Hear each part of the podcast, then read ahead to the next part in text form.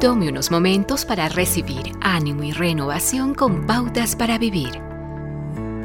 ¿Alguna vez se ha preguntado cómo atacaría para derrotar a las personas si fuera el diablo? Primero, si fuera el diablo, me esforzaría por persuadir a los cristianos que Dios no cumple lo que dice en su palabra la Biblia. Convencería a la gente de que este libro es poético, pero no práctico, especialmente en este mundo del siglo XXI. Cuando Satanás confrontó a Eva por primera vez en el jardín, siguió la misma lógica.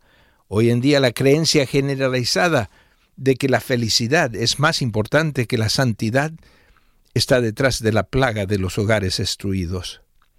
En segundo lugar, me infiltraría en la iglesia y pondría énfasis en las emociones sobre la verdad, creando la ilusión de que lo más importante es sentirse bien como uno es.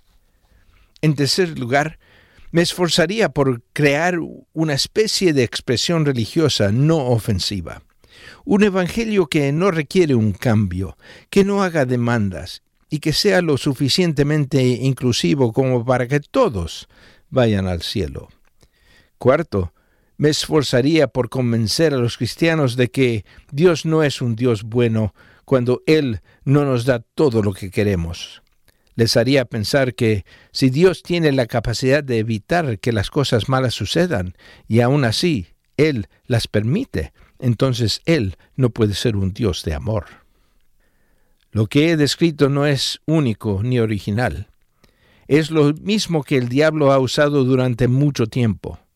Pedro advirtió, su enemigo el diablo, como un león rugiente, anda buscando a quien devorar. Resístanle, firmes en la fe, sabiendo que en todas partes del mundo los hermanos de ustedes están sufriendo las mismas cosas. Léalo en 1 Pedro capítulo 5.